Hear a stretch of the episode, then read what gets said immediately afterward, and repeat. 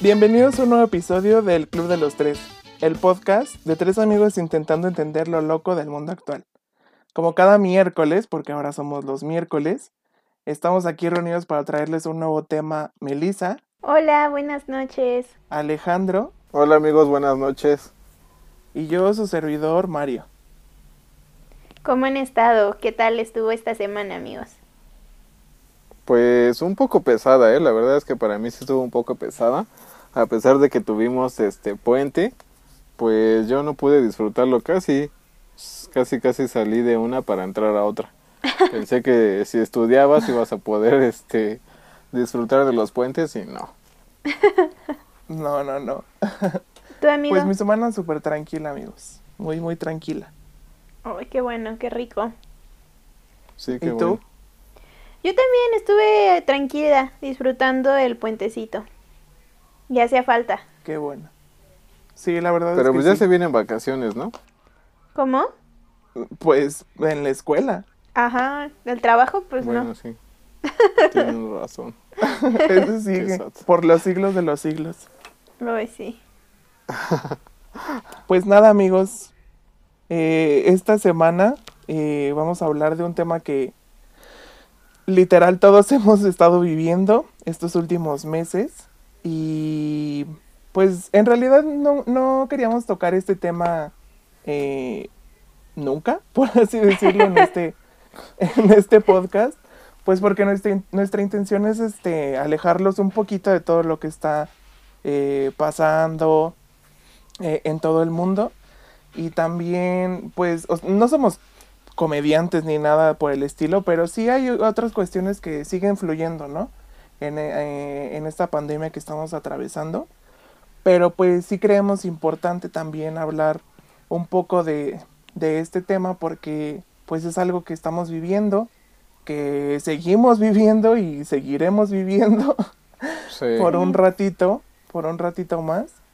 Y queríamos compartir con ustedes pues nuestras experiencias, como eh, a pesar de que es una, eh, un periodo de, de tiempo bastante grande que ya llevamos y como eh, no todo es malo y cómo han surgido cosas buenas como este podcast. Sí, como dice Mario, o sea, realmente la idea del de, del podcast es eh, sacarlos de momentos, no sé, frustrantes o de la simple cotidiani- cotidianidad, pero yo creo que este tema, pues, como dice Mario, Mario es algo que ya eh, es para largo, yo siento, entonces, pues, queríamos hablarlo también para que se sientan un poquito identificados o, o no se sientan tan abrumados por todo lo que está pasando.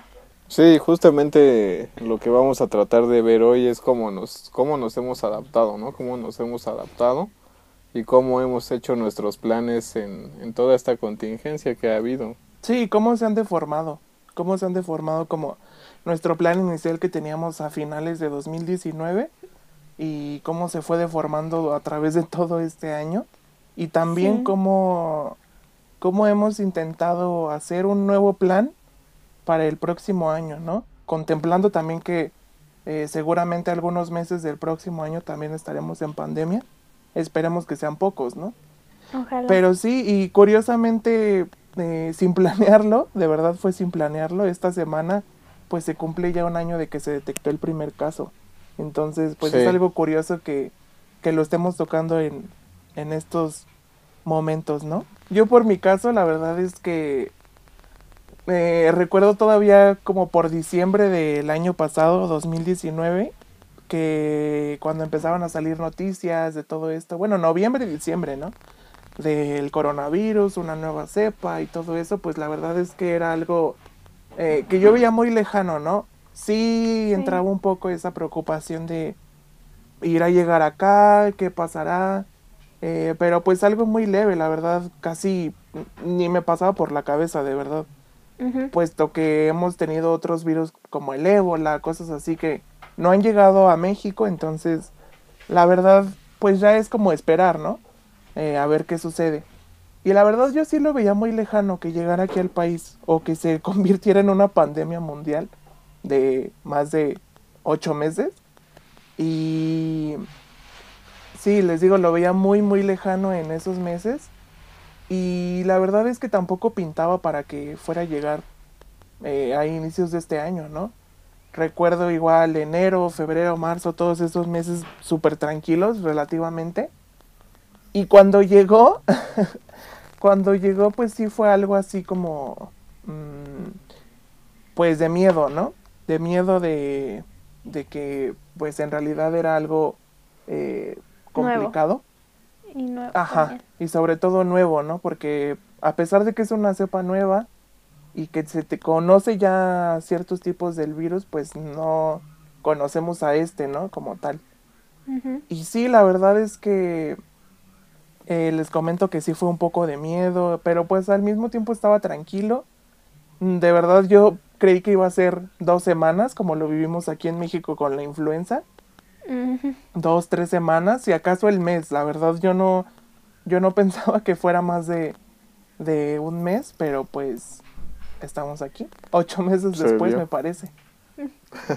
Sí. No, y hay que ver cómo nos afectó desde el principio, ¿no? Porque como tú bien dices, o sea, realmente era algo que nadie se esperaba y yo, por ejemplo, en mi caso, de lo que me acuerdo mucho es de cómo, este, todos decían que no debías usar el, el cubrebocas, ¿no? Porque realmente no Sí. tenía ninguna utilidad. Sí, y sí, pues a mí la verdad es que nunca me ha gustado usar, o sea, se me hace algo muy incómodo y por mi trabajo en el que estaba antes, pues tenías que estarte moviendo mucho y pues sudabas y así, ¿no? Entonces, pues traer el cubrebocas era, era incómodo.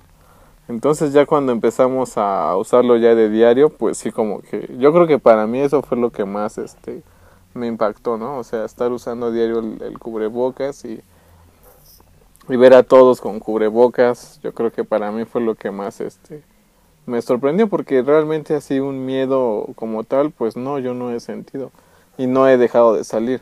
Hasta apenas hace poco que, que comencé a trabajar en mi otro trabajo, fue que estaba, bueno, estoy más bien de home office, pero anteriormente pues tenía que seguir saliendo, entonces realmente no fue para mí realmente un miedo, sino una preocupación, ¿no? De que te tienes que estar cuidando y evita esto, evita aquello, pero Sí. más una preocupación que, que un miedo. sí, sí, sí. Ay, pues a mí me pasó como Mario al principio. Yo lo veía muy lejano o me planteaba, ¿qué pasaría si llegara a México? Pero así suposiciones, ¿no? Realmente no lo veía. Realmente a mí no me había tocado vivir algo así eh, hasta hace 11 años, que fue lo de la influenza. Y fue, pues la verdad yo estaba muy chiquita, entonces no me acuerdo muy bien de, de eso, pero fue muy corto el tiempo. Y ahorita que estamos pasando por esto, pues sí es muy impactante para mí y realmente el adaptarme a esto sí me ha costado un poco de trabajo, más como dice Ale, o sea, el hecho de usar cubrebocas o estar todo cubierto, como cuidándote todo el tiempo, pues sí ha sido un, un choque un poco grande para mí. Este, y la verdad es que sí, sí me ha dado miedo. Eh, yo también, eh, pues por mi trabajo sí no pude hacer como una cuarentena 100% porque tenía que estar saliendo y más porque yo iba a hospitales, que es donde yo trabajo. Entonces, pues la verdad que sí me daba sí me daba miedo, más por poder contagiar a alguien, ¿no? Que yo quiero mucho o mi familia. Entonces, este, no tanto por mí, ¿no? Pero Sí. pues no sé, y, y estar como todos los días este, de esa manera y ver que todavía falta mucho, pues a mí sí me, me hace sentir un poco triste, la verdad. Sí, la verdad es que sí. Y regresando un poquito, los dos tocaron dos puntos muy importantes. Eh, uno de ellos es lo del cubrebocas, ¿no? Yo creo que eh, nosotros, el ser humano relaciona mucho el cubrebocas con algo malo. Eh, algo malo en el sentido de que está enfermo, ¿no? O de que tiene tal cosa. Entonces, sí siento que es un impacto muy grande para nosotros como seres humanos el empezar a ver a la gente con cubrebocas porque como tú dijiste, Ale, y la verdad es que yo también, es, o sea, en marzo, que yo todavía iba a la oficina a trabajar y todo eso, pues yo en realidad nunca usé un cubrebocas. Eh, recuerdo que hasta decían que no era necesario y todo eso, porque no todavía no era un contagio eh, local, ¿no? Entonces la verdad es que pues yo seguía como si nada, o sea, todo normal. Y e inconscientemente sí relacionas el cubrebocas con algo malo, es decir, si tú, ves, si tú veías antes, ¿no? A alguien con cubrebocas, eh, tu mente automáticamente decía, está contagiado, ¿no? O tiene algo. Sí. Y, pero en realidad es una, siento que es una medida que deberíamos dejar en el caso cuando pues sí estemos enfermos, porque eh, no tenemos nosotros como mexicanos la costumbre de usar un cubrebocas cuando estamos enfermos, ¿no? Tal vez por eh, desconocimiento de que no sabíamos eh, qué tanto, qué tan efectivo es o cómo, o su función más que nada, ¿no? Cómo nos puede ayudar y todo eso. Pero siento que fuera de lo malo de tener que usarlo, lo bueno es que se nos hizo una costumbre de ya no relacionarlo con algo malo, ¿no? Sino como una medida de seguridad y de protección, tanto para nosotros como para los que nos rodean, con los que vivimos, con los que frecuentamos, ¿no? Y el otro punto que también tocó Melissa, eh, de lo de eh, salir a trabajar. La verdad es que yo recuerdo que al principio, eh, y yo también, y creo que hasta la fecha todavía soy un poco estricto con, con salir todavía. Y, pero sí siento que no éramos tan empáticos con la gente que se le complicaba salir. Es, perdón, con la gente que se le complicaba quedarse en casa.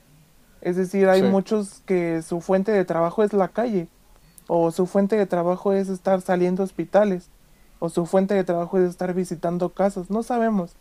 Entonces, pues el ser humano siempre va a hacer lo posible por sobrevivir y al inicio sí nos faltaba un poco de, de empatía en ese sentido, ¿no? De, de que pues ni modo, o sea, la verdad es lo que me toca hacer y lo tengo que hacer porque si no pues me muero de hambre, la verdad, ¿no? Entonces creo que fuera de todo lo malo que ha traído esto, también ha traído cosas muy buenas eh, en estos aspectos, ¿no? De ser un poco más empáticos con las situaciones eh, ajenas a ti, es decir, con los que te rodean y también con situaciones de, de salud y de seguridad. Sí, la verdad es que sí. Eh, yo creo que sí es, es algo importante eso que dices porque sí se, se crucificaba mucho a la gente que andaba en la calle, ¿no? Pero sí muchos no tenemos la posibilidad o no teníamos la posibilidad de quedarnos en casa todo el día, ¿no? Pero pues también está el otro lado de la, de la moneda, ¿no? De que había gente que no tenía necesidad de salir a la calle y pues la veías en la calle, ¿no? O que, por ejemplo, no sé, tenía que, tenías que ir de compras y e iba toda la familia, ¿no? Sí. Entonces, en ese aspecto, pues sí, sí se tenía que hacer algo. Y yo creo que, bueno, no sé realmente por qué no este, se implementó como algo más estricto, ¿no? De que sabes que no puedes salir y, y pues no puedes salir, ¿no? Porque al final, pues las clases se están dando en línea. Entonces, entonces los niños, perdón, no tienen a qué salir. ¿Estás de acuerdo? Sí. Y ahora, por ejemplo, los que están de home office o estaban de home office, eh, pues la empresa al final te, te, sigue pagando porque no salgas, ¿no? Y no te expongas. Exacto. Entonces, si tú sales y realmente no tienes una necesidad, pues como que sí debe haber sanciones, ¿no? Porque pues tú estás arriesgando Totalmente. a los que sí tienen que, este, que andar en la calle. Sí, hasta a ti mismo, sí. porque como tú lo dices, eh, es algo muy ilógico que tengamos, por lo menos en México, ¿no? Que sabemos cómo es la situación. Es algo ilógico que tengan parques este, de diversiones, parques acuáticos, plazas comerciales y todo abierto, pero pues que no podamos regresar a trabajar o que no puedan regresar los niños a la escuela, ¿no? Y es ilógico sí. porque si entonces podemos hacer nuestra vida normal, ¿por qué entonces no regresar, no? Porque saben que en realidad no estamos todavía en condiciones para hacer ciertas actividades. Pero al final eh, siento que por lo menos en México la situación es más por lo económico que por lo, lo de salud. Sí, es lo que te iba a decir. Realmente sí. yo creo que fue eso para reactivar un poco la economía, porque en un país tercermundista como México no nos podemos dar el lujo de no producir y de no generar sí. dinero, porque pues todo se viene abajo. Entonces, pues, ¿qué hacen? Eh, reactivarla de una u otra manera, ah, poniendo protocolos de seguridad que la verdad son deficientes. Al principio, cuando, sí. porque les digo que yo estuve, eh, yo sí tenía que salir. Eh, cuando iba a algún hospital o algo así, al principio sí era pues muy estricta la, la cosa, ¿no? Tu termómetro y este gel y los tapetes y todo. Y ahora vas a cualquier otro lugar y ya unos ya ni te toman la temperatura. O, o te la toman en la mano, ¿no? O, está, o pasa por el tapete y el tapete bien seco, bien mugroso de quién sabe cuándo, ¿no? Y este, y las personas, este, pues, no respetan la distancia. Y la verdad es que ir contra, la verdad me dio mucha tristeza porque sacó a relucir ahora sí que em, la falta de conciencia de, pues, de muchos mexicanos, porque en vez de querer eh, aprender o educarse o algo, se molestan y les gusta vivir en la ignorancia a muchas personas. Eh, y pues si les si estás formado o, esperando algo y alguien se te pega y le dices, oye, la distancia o algo, se molesta, eres el malo, estás exagerando, te, te arma un pleito. O no, no me quiero tomar la temperatura en, en, la cabeza porque me mata las neuronas. y se ponen así y ni siquiera como, es que yo lo vi, lo vi en un post de Facebook que así ni siquiera se toman el tiempo de educarse, de investigar, de ver cuál es la, la realidad, ¿no? Eh, se van todo por... No sé, no sé por qué es tan difícil creerle a la ciencia y tan fácil creerle a algún post de Facebook de fake news. O sea, no entiendo. Y, y cómo eso ha ido ganando y yo creo que realmente la ignorancia es em, lo que está haciendo que vuelva esta segunda ola de, brote de COVID. Porque, pues, realmente si acatáramos e hiciéramos las medidas eh, que, que propuso el gobierno, pues ponle tú que no estaríamos salvados, ni, ni no habría casos, ni nada, pero realmente sí se reduciría mucho, mucho. Y pues no podríamos hacer la vida normal porque pues yo creo que de aquí a unos años no se va a poder, pero por lo menos eh, sí más que ahorita y sin tanto riesgo. Pero pues no, no, no veo que la gente tenga ni la disposición ni la educación. Aparte otra, al principio de la pandemia, bueno, cuando estuvo este, cuando empezó la cuarentena, sí veía que varias personas como que respetaron.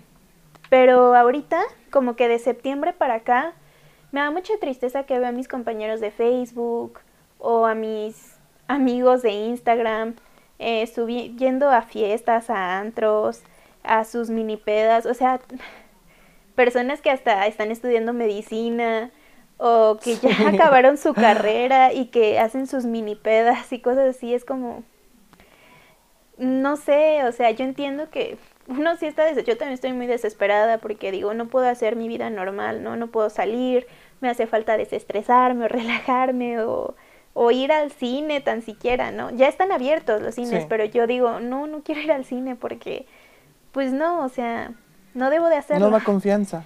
Sí, no, aparte, o sea, como te digo, no, no quiero, pues, exponer a las personas de mi, de mi casa, ¿no? Y me da como mucha impotencia ver que, pues yo creía que mis compañeros, amigos, familiares, etcétera, pues tenían un nivel de pensamiento diferente y ver que ahorita ya están como reuniéndose tanto y así, y ver que los números crecen de COVID, pues digo, no, esto va para largo, definitivamente. Y luego también de que dicen, si hay una vacuna, yo ni me voy a vacunar quién sabe qué, porque son este, me van a implantar un chip o cosas así. Entonces, no sé cuándo vaya a acabar esto, amigos, la verdad, pero sí lo veo para, que va para largo. Pues es que sabes que eso yo también, porque yo lo veo como algo muy cíclico. O sea, vamos a entrar, por ejemplo, a rojo y sí se va a calmar todo otra vez. Luego vamos a pasar a naranja y la gente va a empezar a salir y se va a dar otra vez el brote. Entonces yo creo que la única forma en que regresemos ya, se puede decir que a la normalidad, es hasta que no tengamos una vacuna o una forma de protegernos, porque de otra forma no, va a estar muy difícil. Sí. Sí, la verdad es que sí. Eh, eso que dices tú, Melissa, igual yo creía que mucha gente que tenía en mis redes sociales tenían una forma de pensar diferente, ¿no? O tal vez más este razonal o racional, perdón. Pero no, de verdad es que y la verdad yo lo vi, ¿eh? Y no solo ahorita que estamos según en semáforo naranja, No, sino desde antes, como por julio, junio, todas esas fechas, esos meses, perdón, la gente salía como si nada, o, conocidos que yo tenía, salían como si nada, se reunían como si no hubiera nada. Y la verdad yo muchas veces me pregunté, y hasta lo llegué a exponer en mis redes sociales, ¿no? De verdad, eh, ¿hubo algún anuncio de que esto ya acabó y yo no me enteré o qué está pasando? Porque era demasiado, de verdad que era demasiado la gente saliendo, la gente haciendo su vida normal como si no estuviéramos en una pandemia mundial. Y yo la verdad es que me enojé mucho y borré a muchas personas y me enojaba y decía, no, te voy a eliminar y los borraba y bye. Hasta después que dije, ¿sabes qué? Ese ya no es asunto mío. Yo estoy cumpliendo con lo que a mí me corresponde de cuidar a los que me rodean, a los que quiero.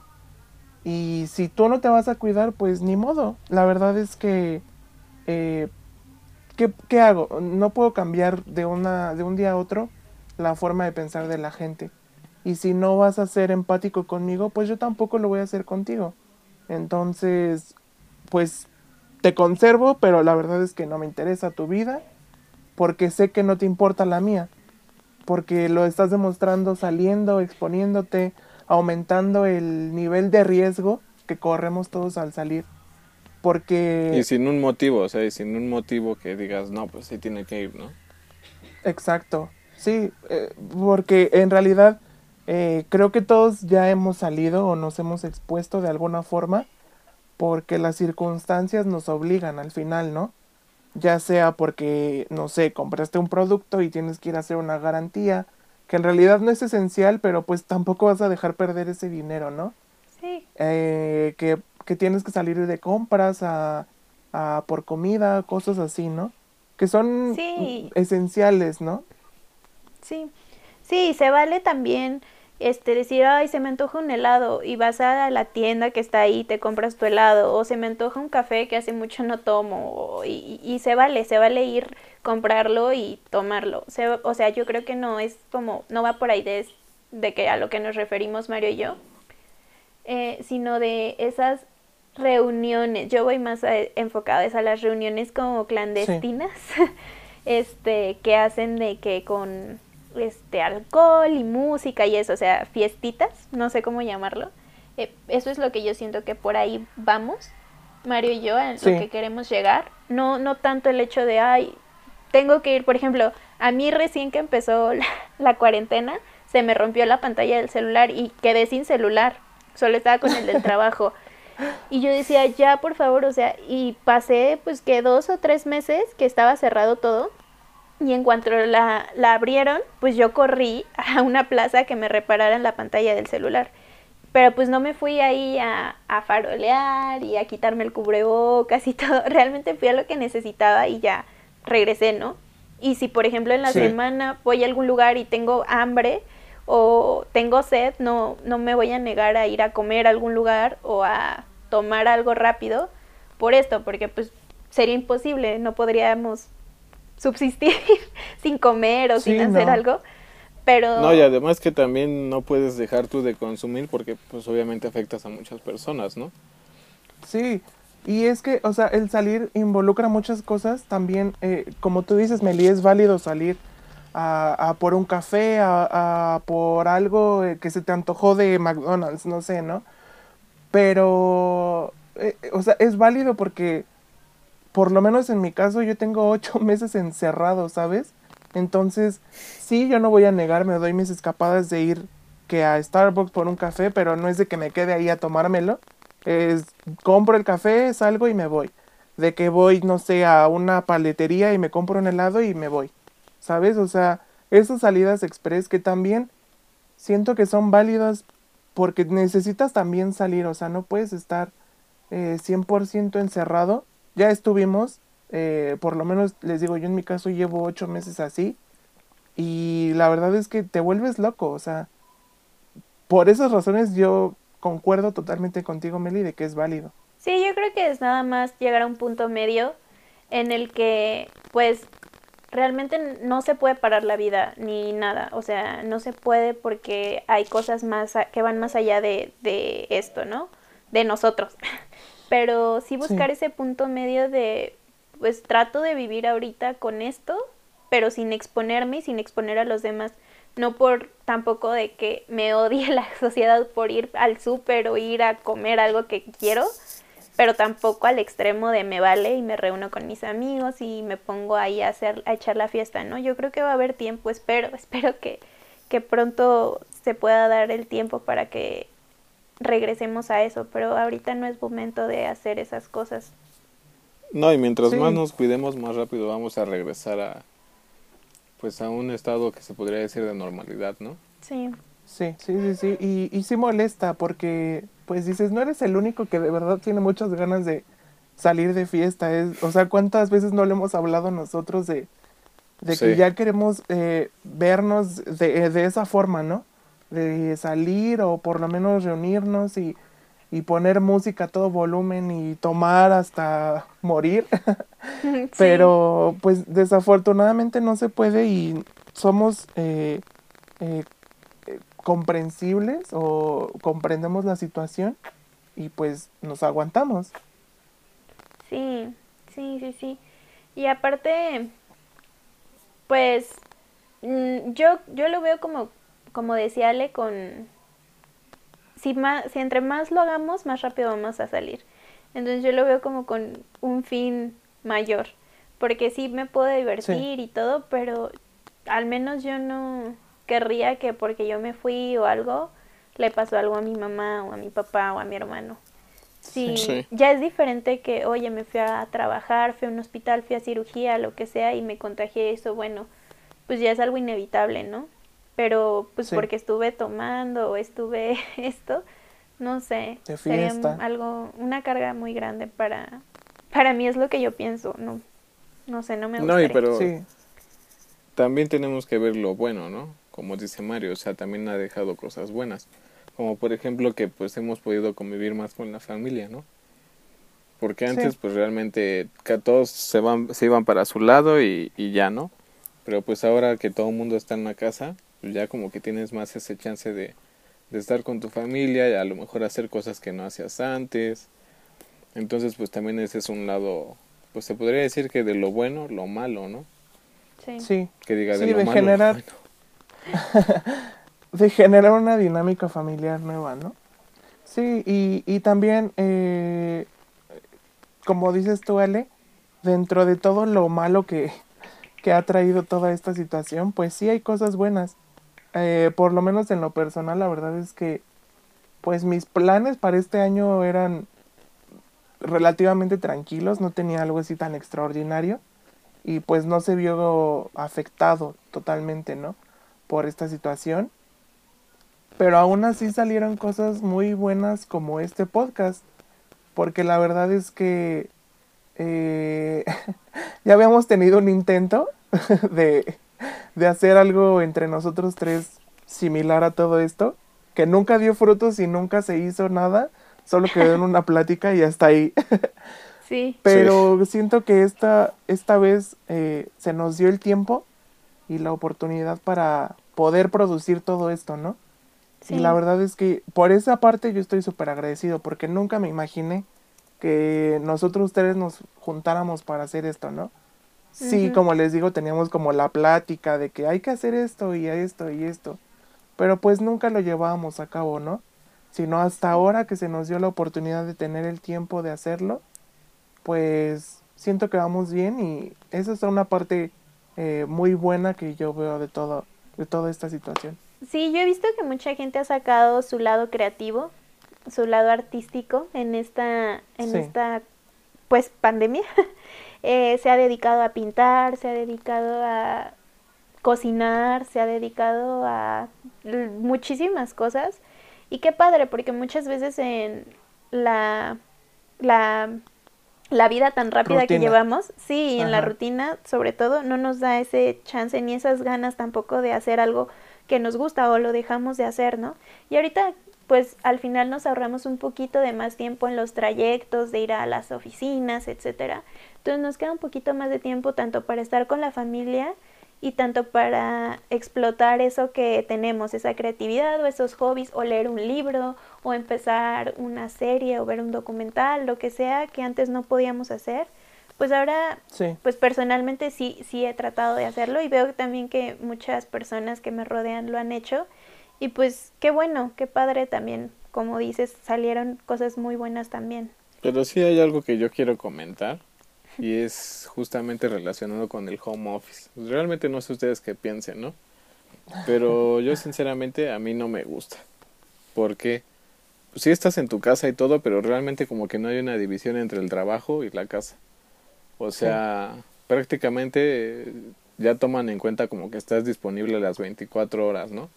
Porque estás en tu casa. Y yo, por ejemplo, en un trabajo anterior que estuve, este, Sí, ese, ese era su pretexto, de que como yo estaba en casa, o sea que no tenía que salir ni tomar camión ni nada, pues entonces yo tenía que estar disponible 24 horas, ¿no? o sea, casi casi me lo decían así. Y pues yo sí le dije, le dije, no, es que sabes que pues las, la cosa está así, ¿no? O sea, si te funciona, pues está bien, y si no, no.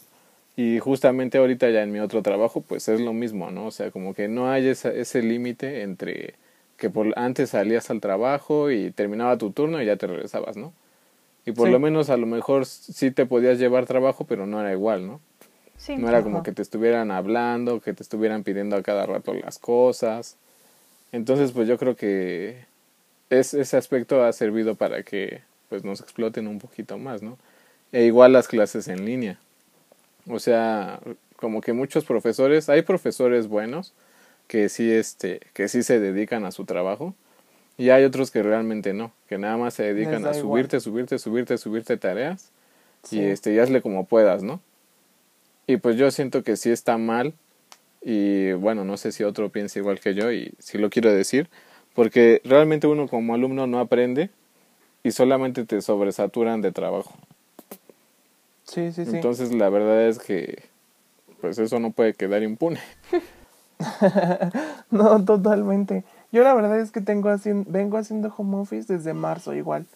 Eh, y la verdad es una experiencia diferente y rara, porque como tú dices, Ale, eh, no, no hay una división. En mi caso, sí he sido explotado eh, unas cuantas veces, pero no tanto como yo lo he visto con otros, con otros conocidos y con otros amigos. Eh, al final mi, mi cuestión es que no tengo esa división entre espacio trabajo y espacio casa, ¿sabes? Porque al final, pues mi oficina está aquí en mi casa, entonces eh, salgo de trabajar y es como si siguiera en la oficina. Eh, no tienes esa, ese cambio de chip de, de, en tu cabeza de que, ok, ya salí de la oficina y todo lo que pasó aquí ya se quedó aquí, ya lo encerré aquí y ya acá estoy en otro lado, ¿no? Entonces, no, aquí es, eh, saliste de trabajar, pero tu cabeza te dice, pues sí, pero sigues aquí, ¿no? Entonces, por lo mismo del encierro no hay esa, eh, ¿cómo decirlo? Esa liberación de, de, del estrés, ¿no? Que causa eh, la oficina. Sí. Y en ese caso a mí sí me ha afectado. En cuanto a las clases en línea, pues bueno, yo estoy igual tomando unas clases en línea en este caso, pues la, la modalidad es así, ¿no? Totalmente en línea. Y honestamente yo no soy muy fan de esa modalidad. Entiendo que, por ejemplo, en, en tu cuestión, Alejandro, en la cuestión de, pues, de muchos niños, de muchos jóvenes que eh, actualmente están tomando las clases así, pues no hay de otra. No hay de otra. La verdad es que es lo que hay y es con lo que también tenemos que trabajar, ¿no? Pero sí, les comento, yo en mi cuestión, pues la modalidad es así y no soy muy fan. Entiendo totalmente de, de cuando se quejan de que en realidad no sirven para nada esas clases en línea, pero al final eh, pues también ya hay, creo que es de uno el saber aprovechar o, o cómo sacar lo mejor de eso, ¿no? Entonces, como les decía, eh, eh, hay unas cuestiones en las que de verdad no hay otra opción y es en línea o en línea y pues nada, hay que aprovecharlo. Sí. Sí, pues en mi caso, como no tengo, mi trabajo no es administrativo, realmente yo no tengo que estar, por ejemplo, conectada a una computadora o tengo que estar registrando o contestando correos muy luego, luego. No tengo que estar reportándome este como si fuera un trabajo más administrativo. Mi trabajo es un poco más salir, más moverme, más hacer cosas. Entonces en esa parte no, no lo he sentido mucho, la verdad, porque pues no lo he... o sea, luego sí hago home office, pero es muy, muy de mis cosas. O sea, muy si hice una venta, tengo que checar el papeleo y cosas así. Pero no tengo que estar este, reportando o, que me estén pidiendo, oye, ya sé esto y termina esto y este reporte de esto. Entonces, este, no he sentido mucho ese, ese cambio, pero, este, pero sí lo he visto con otras personas y sí dicen, no, es que luego mi jefe me está llamando a las 10 de la noche que quiere que le resuelva algo y pues mi horario de trabajo ya terminó. Pero como dicen, pues ya estás en casa, pues lo haces, ¿no? Pero pues no se trata de eso. Sí, o sea, al final los horarios se tienen que respetar. Estés en casa, estés en la oficina, porque pues así así firmaron, ¿no? Un contrato. Entonces, de tu horario de, de entrada, tu horario de salida y tu hora de comida. Entonces, pues les digo, yo no lo he sentido tanto, pero este pero eh, sí, sí creo que, que pues los casos de estrés sí pueden aumentar por esta situación. sí, sí, totalmente. Y sí es, eh, es, es, una situación o es una modalidad de trabajo eh, complicada. en lo personal a mí la verdad es que sí me gusta, la verdad, esa libertad que tienes para tomarte tiempo de hacer las cosas mejor. ¿Sabes? Porque siento que igual en la oficina estás como presionado de hazlo rápido porque se te acaba tu tiempo de oficina y no quieres quedarte tiempo extra, ¿no? Entonces sí tienes como un poquito más de comodidad en casa. Sí siento que debería eh, haber una mezcla de ambos ya cuando acabe todo esto. Siento que sí seríamos un poquito más este productivos y hasta eficientes, ¿no? Pero sí, por mi caso la verdad es que eh, pues como siempre, 50-50 estoy de acuerdo y no estoy tan de acuerdo. Sí, yo creo que como es algo nuevo también está este proceso de adaptación. Entonces, este, pues desde antes que empezara todo esto, yo ya conocía gente que hacía home office, que era su, así era su, su estilo de trabajo, su modalidad, así lo contrataron, etcétera. Y pues ellos ya se habían adoptado a eso, ya habían encontrado la manera de que les resultara eficiente. Pero pues como todo esto para nosotros es nuevo y pues seamos realistas, creo que no habíamos tenido, o como mexicanos no teníamos esa libertad, ¿no? Entonces yo creo que fue un, un, boom de que de muchos extremos, tanto de personas que les valía y no hacían nada y ni se conectaban ni nada, tanto de otras que este exageraban como dice Ale eh, en los en los horarios de trabajo. Entonces yo creo que nada más es esa parte de adaptar y ver qué es lo que funciona y pues eh, hacerlo. Ajá, sí. También en el tráfico. Al principio estaba libre todo. Yo llegaba bien rápido a todos lados y ahorita no, ya ahorita ya es el mar de tráfico otra vez. Y sí, la verdad, eh, ya ahorita que hablamos de todo esto malo, eh, de, dentro de todo lo bueno creo que he observado un poquito más de modernización en el país por lo menos eh, a la hora de pagar, ¿no? Bueno, yo he tenido la experiencia de visitar otros países y la verdad es que es... Eh, no usan efectivo, la verdad es que no usan el efectivo para nada. Todo es con el teléfono o con tarjeta, ¿no? Y esa parte la he visto eh, avanzar en esta parte de, del mundo, ¿no? O mejor dicho, aquí en el país. Y siento que eso es algo positivo que nos ha ayudado como a, a a desarrollar mejores tecnologías para pues para todos los procesos que realizamos nosotros en, eh, aquí en México. Sí, realmente es algo que pues va para largo y yo creo que pues ahora sí que nos tenemos que adaptar o, o morir en el intento.